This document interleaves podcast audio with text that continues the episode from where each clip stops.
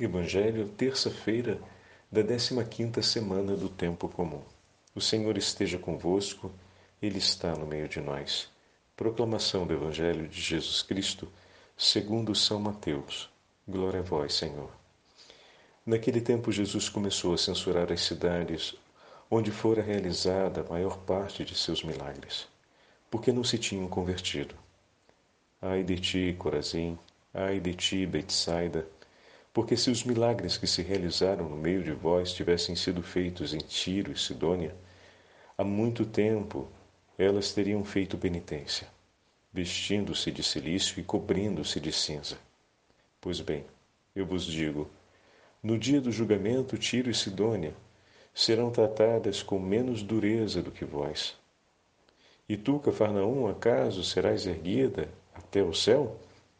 Não serás jogada no inferno. Porque se os milagres que foram realizados no meio de ti tivessem sido feitos em Sodoma, ela existiria até hoje. Eu, porém, vos digo: no dia do juízo, Sodoma será tratada com menos dureza do que vós. Palavra da salvação. Glória a vós, Senhor. Terça-feira da 15ª semana do tempo comum. Em nome do Pai, do Filho e do Espírito Santo. Amém. Queridos irmãos e irmãs, a Santa Liturgia nos entrega o 11 capítulo do Evangelho de São Mateus, com o discurso de Jesus de censura feito às cidades de Corazim, Betsaida e Cafarnaum, as cidades que mais testemunharam os milagres e os prodígios realizados pelo Senhor. A palavra de censura de Jesus não é uma palavra de condenação, mas é um chamado à conversão. E nos toca essa atitude de nosso Senhor, porque de maneira muito clara o Senhor diz: Quanto foi oferecido por vocês? E como vocês se comprometeram tão pouco com tudo aquilo que foi entregue. E Jesus recorda a cidade de Tiro e de Sidônia. E recorda ainda a própria cidade de Sodoma. E diz: se na época de Sodoma, lá no livro da Gênesis, os seus habitantes, que fizeram coisas abomináveis aos olhos de Deus, tivessem visto esses sinais, teriam prontamente se convertido. Mas vocês que tudo isso receberam, não se converteram. Bom, eu queria marcar com vocês aqui dois elementos que não são para serem ignorados. Quando o Senhor fala às cidades, não se está apenas diante de uma linguagem metafórica ele está falando a cada cidadão, a cada pessoa dessa cidade, singularmente, falando de maneira genérica pela cidade. O discurso do Senhor, ele alcança cada pessoa especificamente. É um discurso de censura, de advertência à falta de fé, mas, sobretudo, à grande impiedade, ou seja, que vendo os sinais de Deus não se deixa converter vendo Deus que se manifesta e reconhecendo a manifestação desse Senhor, não o seguem né, prontamente, não tem essa prontidão de coração para segui-lo. Então é uma advertência ao símbolo indivíduo, ou seja, a cada um individualmente, mas também é um chamado à cidade em si. Mas como assim, Padre Fábio? Ao organismo social que é uma cidade. Coletivamente, nós temos numa cidade um vínculo e uma responsabilidade um pelos outros. Às vezes a gente fala muito dos problemas reais da nossa cidade, mas a gente reza muito pouco por eles. A gente fala dos problemas, mas lembra quase quase nunca deles na hora de rezarmos o terço, na hora de oferecermos a Santa Missa. Os problemas que falamos normalmente são os problemas genéricos, como, por exemplo, a violência urbana, é, como, por exemplo, há dificuldade, às vezes, quando tem uma chuva, uma calamidade pública. Mas a nossa cidade tem problemas reais, como, por exemplo, é, ah, bom, o uso das drogas, né?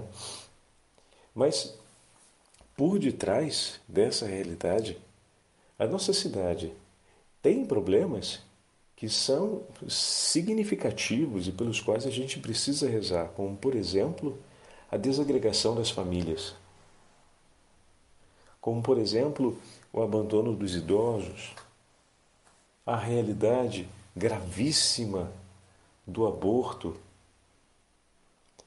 a realidade da violência trazida pela, pelo álcool, pela bebida, mas, sobretudo, por uma vida sem Deus. Então, as apostasias, os abandonos graves da fé, a rejeição do sagrado, isso são temas que a gente poderia considerar dentro da urgência imediata ou dentro da, da, da urgência coletiva de menos relevância. Mas como assim de menos relevância? Certo que se tem uma Cracolândia ou se tem um lugar de difusão de drogas e uma violência armada na cidade, isso vai ser muito mais pungente, muito mais dramático, muito mais evidente. Mas por detrás dessa realidade que te espeta, que punge, nós temos ali uma outra realidade social do abandono da fé, da apostasia, da desagregação das famílias, do ódio dentro do relacionamento familiar, o que significa o abandono do mandamento honrar pai e mãe. E ao mesmo tempo o abandono de muitos pais a dignidade da paternidade e da maternidade, o zelo pela graça de Deus, pelo dom da vida confiado por Deus em seus filhos, né? Então a perda de fé, a perda da esperança, a perda dos vínculos familiares, a degradação da esperança e dos vínculos nas famílias é, por exemplo, uma realidade urgente que espera pela nossa oração, pela nossa penitência, pela nossa insistência no falar de Deus e no rezar a Deus. Então existe sim um vínculo social que nos une no caminho da evangelização, no caminho do anúncio do evangelho, no caminho da comunhão com Deus. As cidades viram os sinais, os sinais foram fortes para a vida dos membros dessa cidade, a gente não pode ignorar. Os discípulos vieram na sua origem da região de Cafarnaum. Foram inúmeros os testemunhos, desde o oficial romano, a hemorroísa, Jairo, sua filha, a multidão que recebe Jesus. Então, existe muita gente em Cafarnaum que se converteu. Cafarnaum não é uma citação simples. É uma citação muito complexa que Jesus faz. Porque em Cafarnaum se observou o maior testemunho de fé de Israel, naquele centurião que o próprio Senhor declara. Teve a cura da sogra de Pedro. E todos aqueles que foram curados ali. Teve os amigos que desceram o companheiro na presença de Jesus, abrindo espaço no teto. Então, muita gente com fé viva e forte naquela cidade, a gente pode dizer que tinha. Mas Jesus fala isso da cidade. Estão entendendo? Parece uma injustiça. Se tem tanta gente boa na cidade, tanta gente de fé, tanta gente que seguiu Jesus, tanta gente que viu e, e não só viu, mas viu e abraçou. Como assim Jesus fala o que fala? Por conta dessa outra dimensão, que é uma dimensão que precisa estar mais viva quando a gente reflete o significado da ação pastoral. Que a ação pastoral não é uma ocupação pastoral, mas ela deve ter esse caráter de vida espiritual. A paróquia não é só a ilha da agregação para a ação social coletiva em favor das necessidades é, sociais da nossa comunidade e que vai recebendo um toque de espiritualidade, um toque de uma performance religiosa, porque poderia ser feito por qualquer outra igreja, por um, ente governamental bem, bem estruturado. Às vezes a gente pensa dessa forma, né? E a gente pensa pastoral social, ou a gente pensa a pastoral que as pastorais que têm trabalhos ou, ou que têm ação social desse jeito. No final das contas, se a gente substituísse por um ente governamental ou se a gente fizesse uma associação, né, é, com membros de outras denominações religiosas e de outras vinculações no organismo social, a coisa funcionaria e nem se daria conta que não é uma pastoral. E a gente esquece dessa outra dimensão. Então, o chamado do Senhor hoje nos dá a graça de refletirmos sobre isso, que é a do zelo em oração. Então, quanto nós que olhamos para essa realidade, nós que conhecemos os sinais de Cristo e vemos esse drama, somos os primeiros a interceder por esse drama. Somos os primeiros a oferecer penitência, sacrifício. Não é falar que o problema existe. Isso é uma parte. E, aliás, essa é uma parte muito pequena, me permita dizer, da ação profética. Porque o profeta não era só aquele que denunciava o que não estava bem no seio do povo. Não se esqueça disso que você vai ouvir agora. O profeta era o primeiro que se comprometia por amar a Deus em nome de um inteiro povo e de oferecer a Deus, ele, o único, o amor que lhe era justo que o inteiro povo não estava disposto a oferecer. Lembra disso quando você falar de voz profética, tá bom? Para a gente não ficar falando sempre dessa de uma forma amputada, né?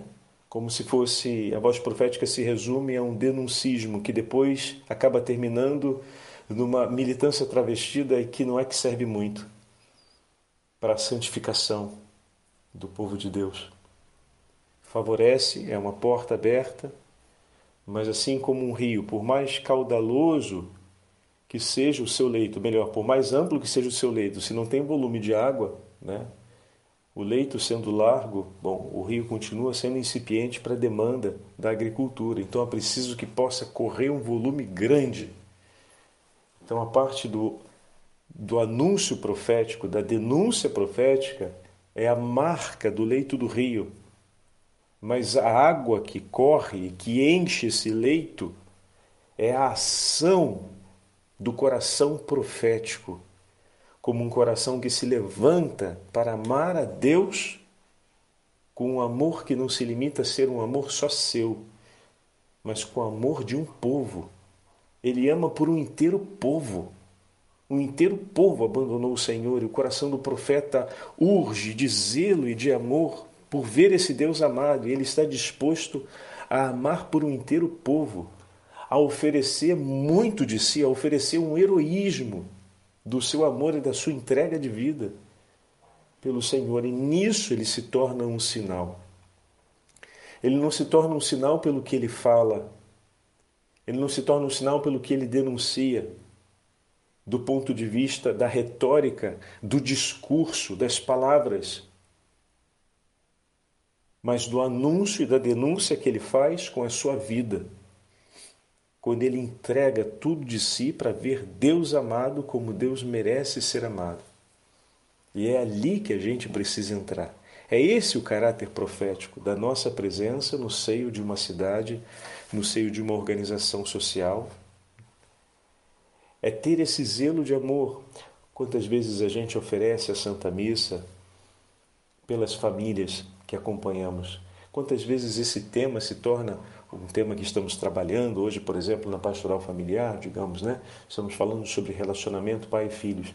Quantas missas a gente oferece ou a gente procura oferecer e chamar a nossa pastoral para participar em desagravo por todos os pecados cometidos contra o mandamento do Senhor de honrar pai e mãe? Quantas vezes a gente se reuniu para oferecer uma novena ou o terço regularmente durante aquela semana nas famílias, pedindo ao Senhor que tenha misericórdia de todos aqueles que já abandonaram definitivamente isso? Ou então a rezar por todos os casos que aconteceram na nossa cidade de pais ou mães que assassinaram ou foram violentos com seus filhos e de filhos que foram violentos e assassinaram seus pais. O quanto isso que ocupou as páginas dos telejornais, as telas dos telejornais, melhor dizendo, né, e as páginas das notícias na internet entraram no nosso compromisso como pastoral e nos levaram a de repente fazer a mudança do tema daquela semana, que iríamos tratar sobre uma coisa, tratarmos sobre aquela outra coisa, devido a essa urgência. E o quanto foi uma comunicação real entre a gente de que as famílias colocassem em casa o joelho no chão e rezassem por aquela intenção a divina misericórdia. Percebem? Esse é o nosso compromisso social. Esse é o nosso compromisso enquanto cidade, aquilo que o Senhor está falando no Evangelho de hoje. Hoje o Senhor faz essa censura, faz esse chamado que, na verdade, como vai dizer São Gregório Magno em outro momento, em um de seus sermões, Jesus, quando dá uma chamada de atenção, é para que a gente acorde. Não é para que a gente fique jururu e abaixe a cabeça e fale, poxa, está tudo errado, então caramba, Jesus está dando uma bronca na gente fique com, com um bico enorme. Não, é para que a gente acorde e perceba que, puxa vida, eu ainda posso fazer mais alguma coisa. A alegria e o zelo profético se dá com essa declaração de Deus em que sentido, Padre Fábio? O profeta Isaías, a um certo momento, ele ouve. A quem nós enviaremos? A quem nós enviaremos? Ou seja, ele ouve que existe a possibilidade de poder fazer um pouco mais. Ele está sofrendo com tudo aquilo que está sendo mostrado, com o abandono, com a distância, com o desprezo às coisas de Deus. O profeta está lá aos prantos quando ele escuta essa voz. E agora, quem nós mandaremos? Então, toda a visão de Isaías é a grande censura, vamos dizer assim, para a vida que está acontecendo, para como se está vivendo, o grande chamado, a grande advertência. E eis que surge a voz que dá a chance de saber e de acreditar que ainda é possível fazer um pouco mais. E na mesma hora ele diz: envia a mim, envia a mim. E aí o anjo pega tenaz, pega a brasa, toca nos lábios de Isaías, purifica o lábio dele e ele é enviado para anunciar. Então que essa censura do Senhor, que essa palavra do Senhor de hoje para nós, aguce no nosso coração esse zelo. E vamos colocar em prática, queridos coordenadores de pastorais que que nos ouvem, queridos sacerdotes que nos ouvem, é possível colocarmos em prática isso, é, é possível gerarmos essa sensibilidade do bem comum, do amor pelo próximo. Mas para isso é necessário que a piedade do coração dos fiéis aumente que a gente tenha esse zelo amoroso, que a gente saiba que a Santa Missa cotidiana não é apenas mais uma cerimônia religiosa que está na ordem do meu dia, mas uma ocasião extremamente privilegiada para levarmos, para trazermos as nossas intenções, porque o nosso Senhor nos unge, nos coloca no seio da nossa cidade como intercessores e profetas. Não para um denuncismo que vai terminar no final das contas em militância. Volto a dizer, repito isso. Porque esse não é, o profeti não é a profecia ou o profetismo cristão. O Senhor é aquele que tem uma voz de profeta, que anuncia a boa nova, tanto que ele é chamado de profeta, e que se entrega como vítima de sacrifício. É aquele que ama pela inteira humanidade.